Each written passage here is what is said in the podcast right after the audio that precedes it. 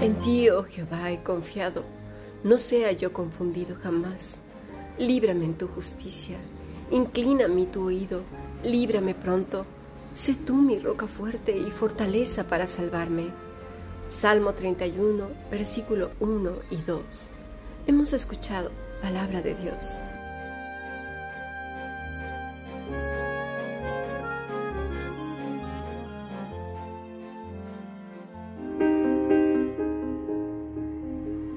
La Fundación Bíblica te invita a participar tanto de esta aula internacional hoy apegados a él, como sus cursos online en mol.fundacionbiblica.com.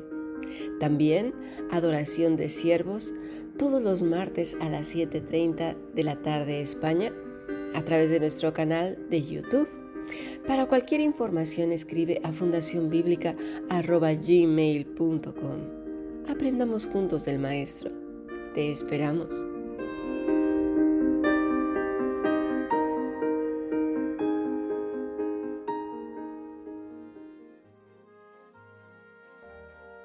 Esta mañana tuvimos dos bloques de estudio. Estuvimos reflexionando mucho en el primer mandamiento que se encuentra en Deuteronomio 5, versículo 8 al 10. Dice así, no harás para ti escultura ni imagen alguna de cosa que esté arriba en los cielos, ni abajo en la tierra, ni en las aguas debajo de la tierra. No te inclinarás a ellas ni las servirás, porque yo soy Jehová tu Dios fuerte, celoso, que visitó la maldad de los padres sobre los hijos hasta la tercera, cuarta generación de los que me aborrecen, y hago misericordia a millares, a los que me aman y guardan mis mandamientos. Estuvimos hablando acerca de la genuflexión, que es inclinarse, hacer una reverencia, que además hoy en día ya casi no se usa, solamente en las naciones donde hay monarquía, pero ciertamente no es común. En algunas religiones, por ejemplo, sí que es bastante pues convencional que las gentes entren a una iglesia y se arrodillen o en algunas otras religiones ya hasta directamente se tumban en el suelo boca abajo. Pero esto a los cristianos les queda muy muy lejos. Al menos saben bien que eso no tiene nada que ver con la iglesia de nuestro Señor Jesucristo.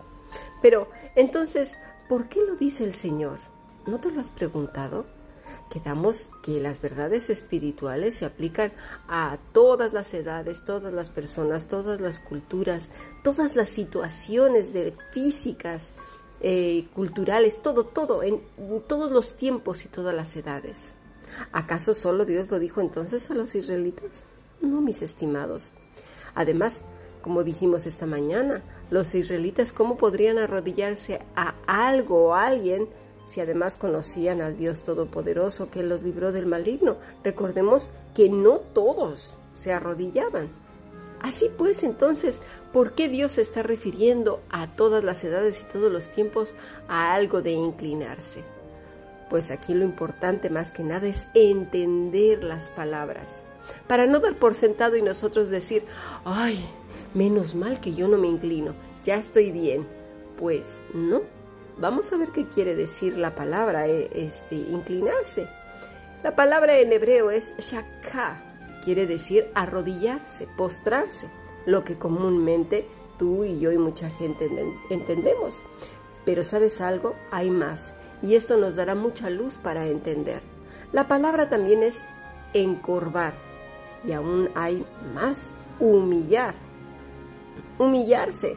Y esto ya se pone más claro porque hay gente que se humilla delante de otras personas y hacen cosas que no harían en otras circunstancias. Se humillan porque los ven poderosos, los ven que tienen control sobre ellos. Y hay una palabra aún más fuerte que se llama, ¿sabes cuál? Deprimir. Y esto ya no suena más cercano. O estar agobiado hasta el polvo. Y aquí es donde muchos caemos a causa del miedo, agobiados hasta el polvo, de la angustia, de las amenazas de otros, de sentirnos perseguidos, vituperados, calumniados, de no saber qué pasará, nuestros miedos, nuestras inseguridades, ego. Y así caemos en el olvido de Dios para centrarnos en qué? Pues en los ídolos, en estar agobiados hasta el polvo por lo que nos está impresionando en ese momento, nos hace temblar como si fuéramos una hoja en medio de un torbellino. Esta palabra se usa en Proverbios 12:25, por ejemplo, también lo vimos. Dice así, la congoja en el corazón del hombre lo abate, mas la buena palabra lo alegra. Sería algo así como la preocupación o la congoja en el hombre, en el corazón, perdón, del hombre lo abate. Por algo, ¿sabes? El Señor nos dice que por nada estemos afanosos, porque el afán, mira, es propio de los idólatras. A que sí encajamos en esta palabrita de inclinarnos. Si creíamos que era tan fácil como ponernos de rodillas, pues no, mis estimados, porque como ya lo hemos dicho cantidad de veces, todas las verdades espirituales se aplican a todas las edades, todas las culturas, todas las situaciones físicas del cuerpo, es decir, los que no tienen piernas, brazos, salud, que no pueden arrodillarse, que no pueden levantarse, que, tienen, o que están postrados. ¿eh? Son verdades espirituales, son verdades del corazón. Hay gente que vive postrada ante las circunstancias, postrada hasta el polvo, como alguien que no tiene amparo, ni pastor, ni nada. Dice nuestro Señor Jesucristo. Por tanto os digo, no os afanéis por vuestra vida, que habéis de comer o que habéis de beber, ni por vuestro cuerpo, que habéis de vestir. ¿No es la vida más que el alimento y el cuerpo más que el vestido? Está en Mateo 6:25.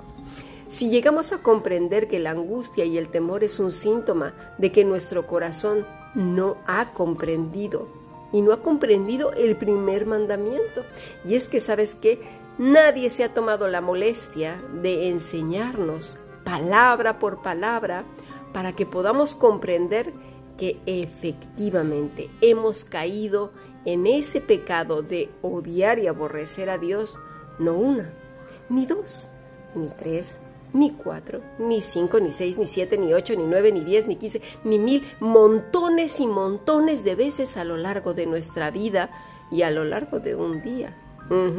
Y que necesitamos aprender.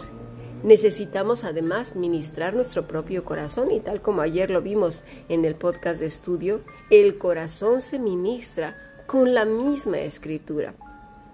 Cuando desmenuzamos pues la palabra de Dios y la comemos bocadito a bocadito y la disfrutamos, entonces nos gozamos en ella y podemos decir, como dice el salmista en el Salmo 119, cuán dulces son a mi paladar tus palabras, más que la miel en mi boca. De tus mandamientos he adquirido inteligencia, por tanto he aborrecido todo camino de mentira. Y ciertamente muchos hermanos en todo el mundo no han podido aborrecer el camino de mentira porque no se les ha enseñado. El mandamiento de amar a Dios, el mandamiento que nos da de no arrodillarnos y postrarnos delante de nada, no hacernos imágenes de otras cosas, porque dieron por entendido que íbamos a entender el hebreo. Yo no sé cómo se les pasó por la cabecita pero es tan importante porque de esa manera entonces podremos decir cuán dulces son a mi paladar tus palabras. No nos han enseñado a ministrar nuestro corazón, ni a hablar con Dios con su propia palabra, ni tampoco a aborrecer el camino de mentira, porque creemos que la mentira es la mentira de aquel, como quien dice, ay, mira tú, qué bonita se te ve esa carpa de circo como vestido eso ya lo decimos, oh, has pecado, estás en camino de mentira.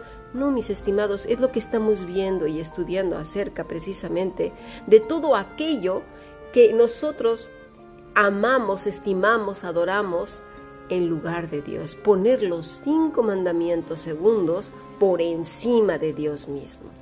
Porque mira, aquellos que simplemente leen por leer para callar su conciencia religiosa, no saborean el alimento que nutre todo nuestro ser. Y digo todo nuestro ser porque habrá por ahí uno que venga de la escuela platónica en la que diga que nutre el espíritu dejando el cuerpo y la mente de lado. Y habrá quien quizás sinceramente no entienda lo que digo y por esto lo voy a explicar. Explicaré por qué nutre todo el cuerpo en su totalidad.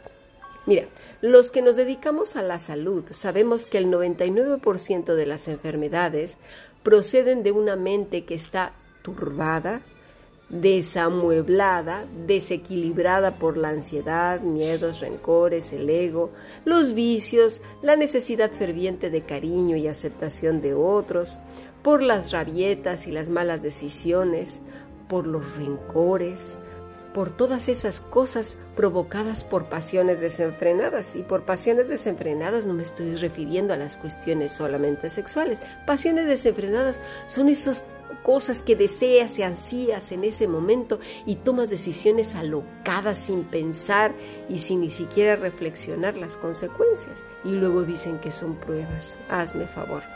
Y claro, eso hace que la mente entre en un desequilibrio de neurotransmisores y otras sustancias. Las glándulas suprarrenales también entran en un desequilibrio, el estómago, el corazón, la sangre, la musculatura, obviamente al faltarle oxígeno porque empezamos a respirar solamente de una manera torácica. Y así podemos enumerar un montón de cosas. Gente que tiene tanto guardado dentro tanto dolor, tanta amargura, tanta falta de perdón, tanta resentimiento, tanta ansiedad y preocupación, tantos miedos, ay, ay, temblando, postrados hasta el polvo, como dice el Señor en, en, Deuteronomio 5, 8 en adelante, ¿verdad? Finalmente su cuerpo ya no soporta y cae en lo que se llama fatiga crónica o fibromialgia o todo tipo de artritis y todas, un montón de dolencias, ¿verdad? En todas sus presentaciones y así es un suma y sigue y venga, venga, a darle fuerte a las enfermedades. Así que sí, somos nutridos con la escritura. ¿Por qué? Porque la mente comienza a estar sujetada por el Espíritu Santo. Comienza a comprender, no a memorizar, comprender desde lo más profundo lo que el Señor dice. Y ese es el propósito de la Fundación Bíblica Europea al estar preparando todos estos estudios, que juntos comprendamos, entendamos, saboreemos la palabra, la desmenucemos. El corazón comienza a entender la mente, el alma, todo nuestro ser, y así quede aquietado el corazón turbado y loco. La mente entonces se renueva y tiene una forma calma de ver la vida, las cosas, los acontecimientos y la gente. Es así que el corazón vive postrado, ¿sabes delante de quién? Del rey, y no mira para ninguna otra dirección, sino solamente al Todopoderoso. ¿Nos damos cuenta cómo sí que afecta a todo nuestro ser? Vamos a pasar a nuestro siguiente podcast.